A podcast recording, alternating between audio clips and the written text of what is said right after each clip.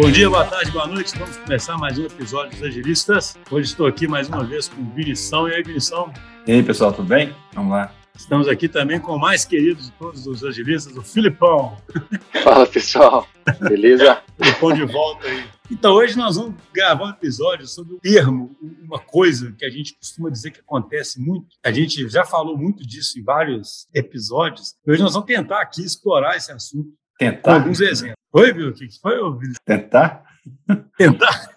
Tentar explorar. ué. Iremos explorar, Ross. Iremos explorar aqui, pronto. Iremos, porque eu sou tão agilista, né, cara, que eu sei que nós vamos tentar, na verdade. Mas, assim, uma coisa que a gente costuma até usar muito aqui no nosso dia a dia da DTI é, em determinadas situações, falar que isso é pensamento mágico, né? E é engraçado porque o que, que a gente quer dizer com isso, né? Eu lembro de uma mentoria que eu fiz de, com o Humberto Mariotti, que a gente até recomenda muito o episódio dele, né? Que é um cara super, super erudito. E ele falou a primeira vez que eu me lembro de eu ver o cara falando desse termo, né? De pensamento mágico, mostrando que o ser humano ele tende a ter um certo pensamento mágico, como se a gente tende a acreditar que certas coisas vão acontecer Tipo assim, porque a gente quer que aconteça, ou porque aquilo dá talvez um certo alívio mental para a gente, sabe? Pensar que aquilo vai acontecer e pronto. Então, sei lá, a gente adora pensar que, poxa, essa última moda que tem para emagrecer, eu vou emagrecer e pronto, fazendo tal coisa. Quase que sem fazer esforço, sem passar pelo caminho árduo, mas ah, eu vou emagrecer.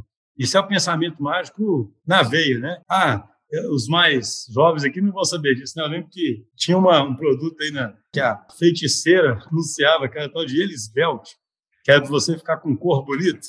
E aí ela, ela usava o, o, o, produto, cara, e era isso, né? Então imagina, isso é o Aquela célebre frase, né? Não é feitiçaria, é tecnologia. É essa, essa propaganda que você está falando? É, eu acho que, que assim, Imagina alguém olhar para aquilo e, e muitas pessoas fazem isso, comprava aquele negócio ali e pensava, pronto, resolvi o problema, né? E assim, aí tirando a brincadeira, a gente percebe isso em maior ou menor intensidade em vários contextos corporativos, né? Tipo assim, empresas que simplesmente falam, nossa, o ágil é importante, então agora eu passo a usar alguns nomes aí de agilismo e pronto. Puf, né? Pensamento mágico, nós somos ágeis, né? Ou, ah, squad é importante, então beleza. Tem um time nosso ali agora que é, vamos chamar de squad, né, cara? Pronto.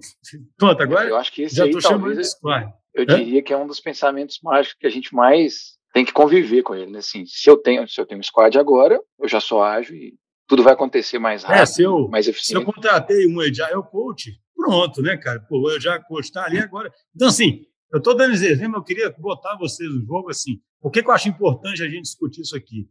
A gente gosta que o podcast seja provocativo, né, gente? A gente fica brincando, mas a intenção sempre aqui é ajudar as empresas tradicionais a fazerem mudanças e a não cair em certos pecados. E a verdade é o seguinte: a mudança é dura, a mudança é, é árdua, o caminho não é fácil, ele pode ser até prazeroso, vai, mas ele não é fácil.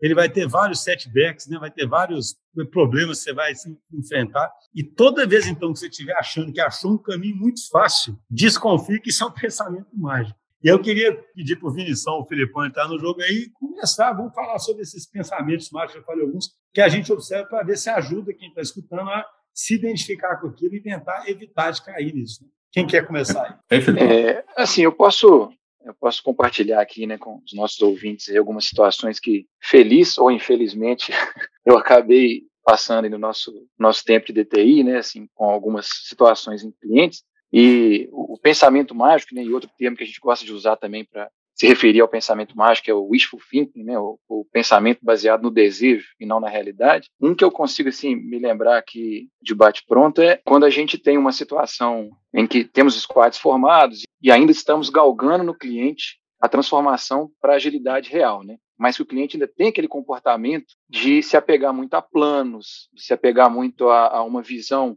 de longo prazo, para que as coisas aconteçam, para que um produto seja entregue.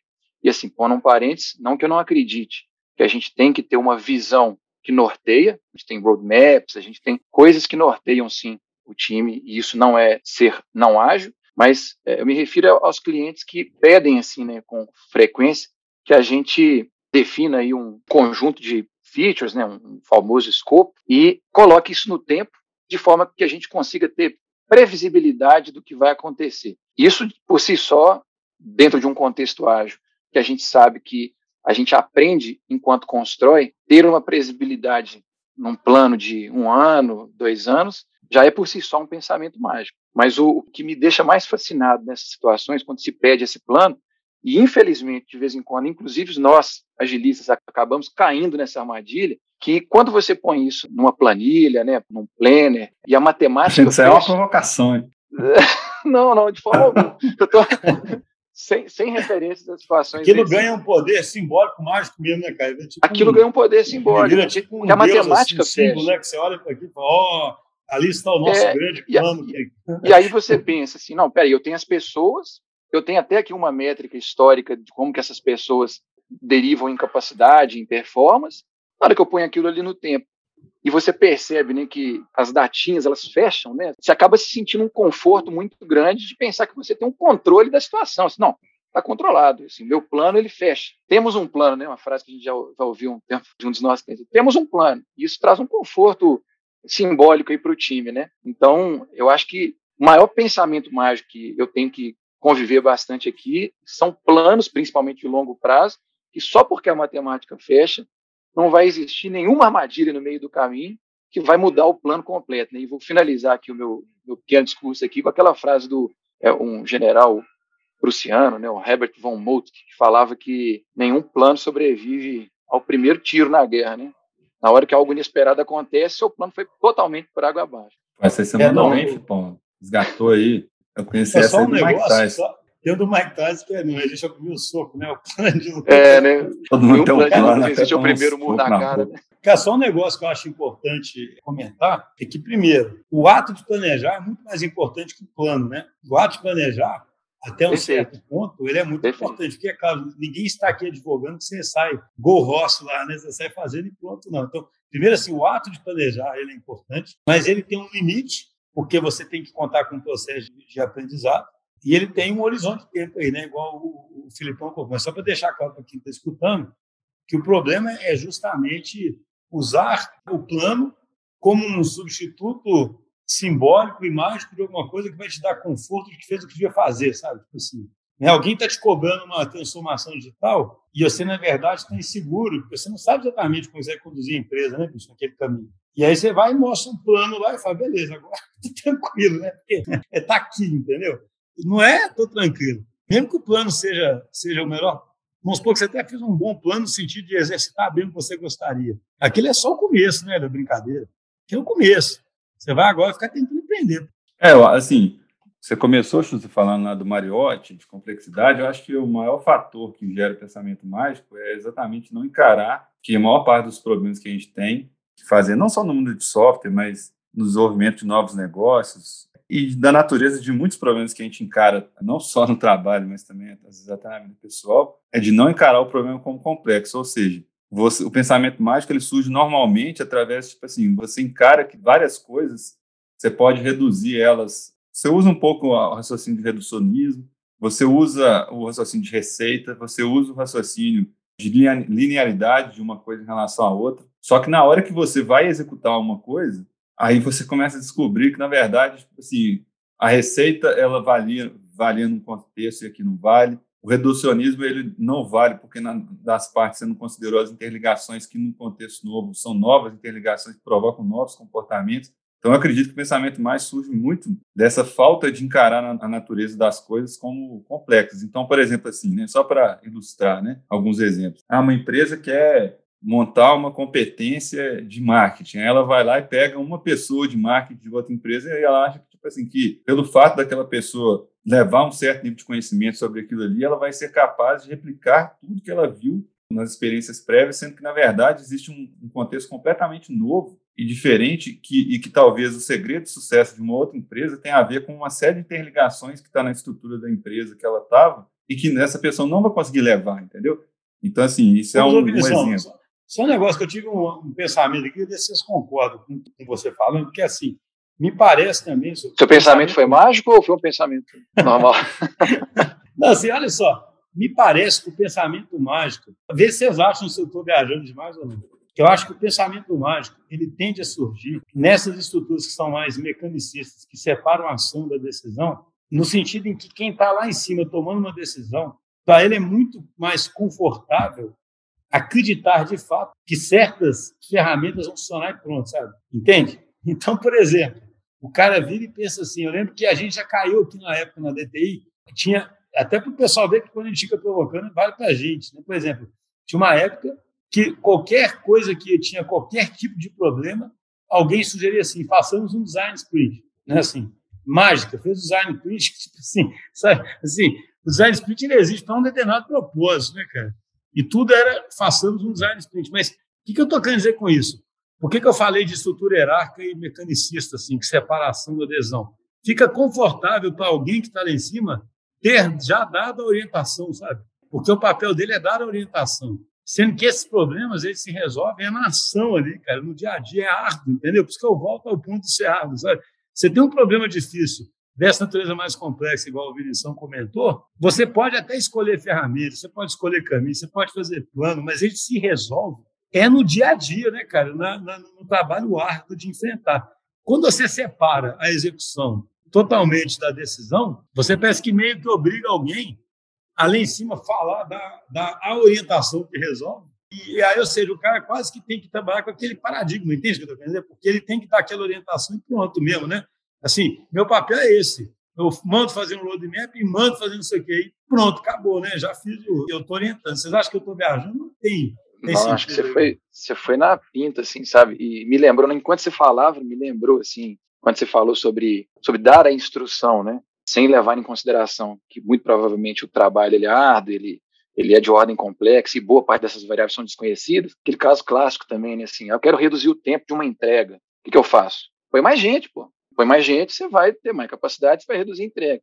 Aí resulta naquela clássica expressão, né? Pois é, mas nove mulheres não vão fazer um filho em um mês. Então nem sempre dá para você colocar mais gente, porque às vezes o problema ele é de ordem também não paralelizado. Esse é um pensamento mágico comum. Assim, ah, eu preciso Sim. acelerar, põe mais gente. Um outro contexto que tem algumas similaridades com o que a gente falou que surge pensamento mágico é quando você é porque, no fundo, tudo que a gente trabalha, a gente trabalha com algum modelo da realidade, porque senão a gente fica doido, né? Você tem, acaba tendo que modelar. Só que muitas vezes esses modelos, eles escondem totalmente essa complexidade que a gente está falando aqui, que tem a ver com a execução. Na hora que você entrar na, no emareamento de execução, você vai descobrir uma série de coisas. Eu lembro, teve um cliente que a gente, você deu para perceber no primeiro dia que a gente viu, né?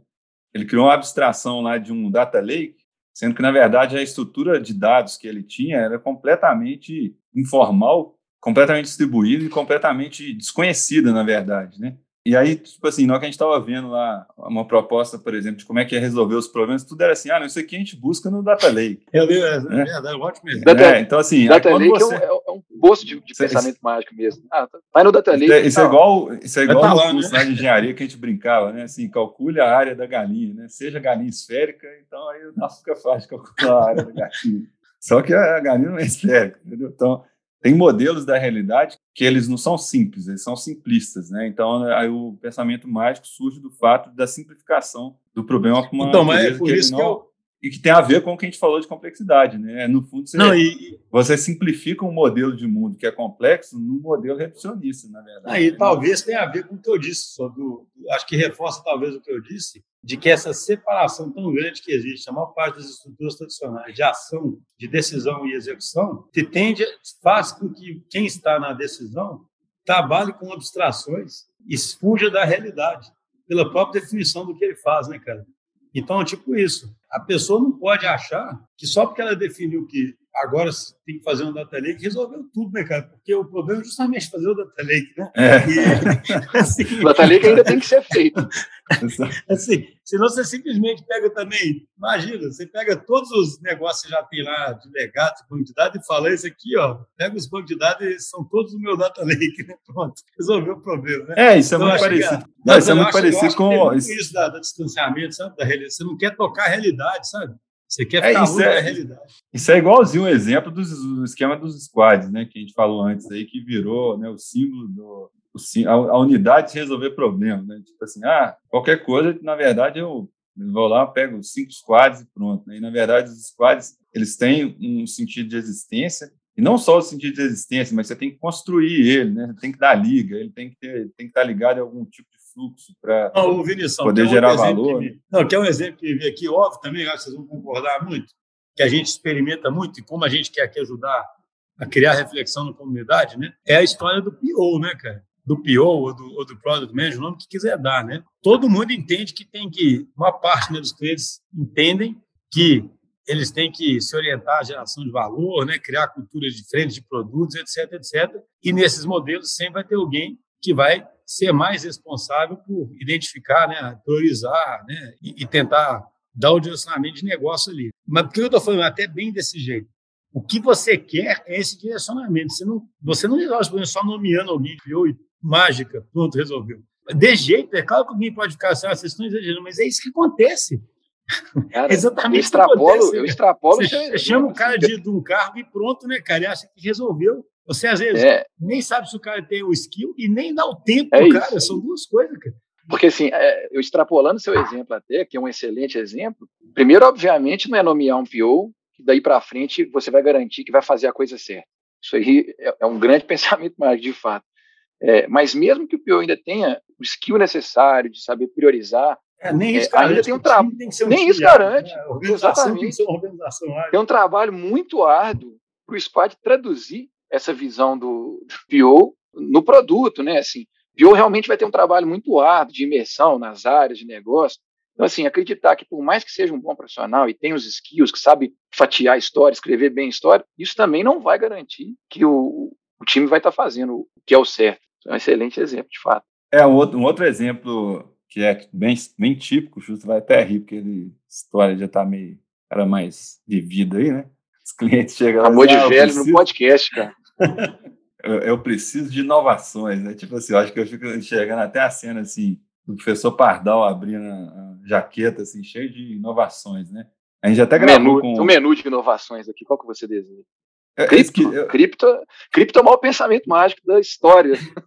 É, não, cripto, cripto não, dá, dá para gravar um episódio só sobre isso, né? O pessoal, a natureza da coisa já é mal entendida, né? mas não, vai, não vão nem entrar no, no, no blockchain, né? Mas eu lembro de um, vai me fugir o convidado, fazer essa desfeita, mas teve um convidado que a gente gravou recentemente, eu e Xuxa, que ele falou isso muito bem, que ele estava falando sobre essa questão de inovação que o pessoal adora, né? Tem um, um pensamento mágico absurdo, assim, principalmente do pessoal de marketing, sobre inovações de coisas que são legais, né? Tipo assim, ah, o metaverso, ah, realidade aumentada, blockchain, essas coisas assim. Sendo que, na verdade, que é meio que a, a jaquetinha do professor Pardal, sendo que, na verdade, as inovações emergem de mudanças estruturais na, na organização para que elas tenham capacidade, por exemplo, de é, formular hipóteses, né, fazer experimentação, usar o método científico. E isso tudo nasce numa mudança de estrutura. Ela pode até começar com uma célula menor, é, onde você tem um controle maior de uma pequena estrutura e depois expandir, né? Inclusive, a gente vai gravar um, um episódio breve falando sobre isso. Mas, no fim do dia, a inovação ela emerge muito mais de uma mudança estrutural que demanda tempo, é difícil, você tem que repensar os incentivos que a empresa tem, uma série de coisas, que é o que você falou, dá trabalho demais. É muito mais fácil imaginar um professor Pardal ali que vai abrir uma jaqueta e vai fazer uma Ou então, realidade aumentada. então, uma piadinha de sempre também, né? Vamos fazer. Fazer um eco. É, não. Como é que o pessoal fala, senhor? Não é? Tem um nome bonito. Vamos fazer uma. Fazer um app é ótimo. Ah, sei lá, vamos fazer uma viagem lá para o Vale de Silício. Tem um nome mais bonito é, viagem, é. Né? Isso aí também. Vamos fazer é lá uma. Típico, né? É, fica uma semana lá, assim. Veja bem, é claro que você pode ir lá, isso pode ser um bom prime, né? Você ficar. Aquilo ali pode influenciar, pode dar insight, sabe? Beleza. Mas a, essa é a parte fácil, né, cara? Se fazer inovação fosse no Vale de Silício, todo mundo estava inovando, né, bicho? pronto, né? Assim, cara, assim, é um negócio impressionante, né, cara? Como é que isso aí é, é forte mesmo, né?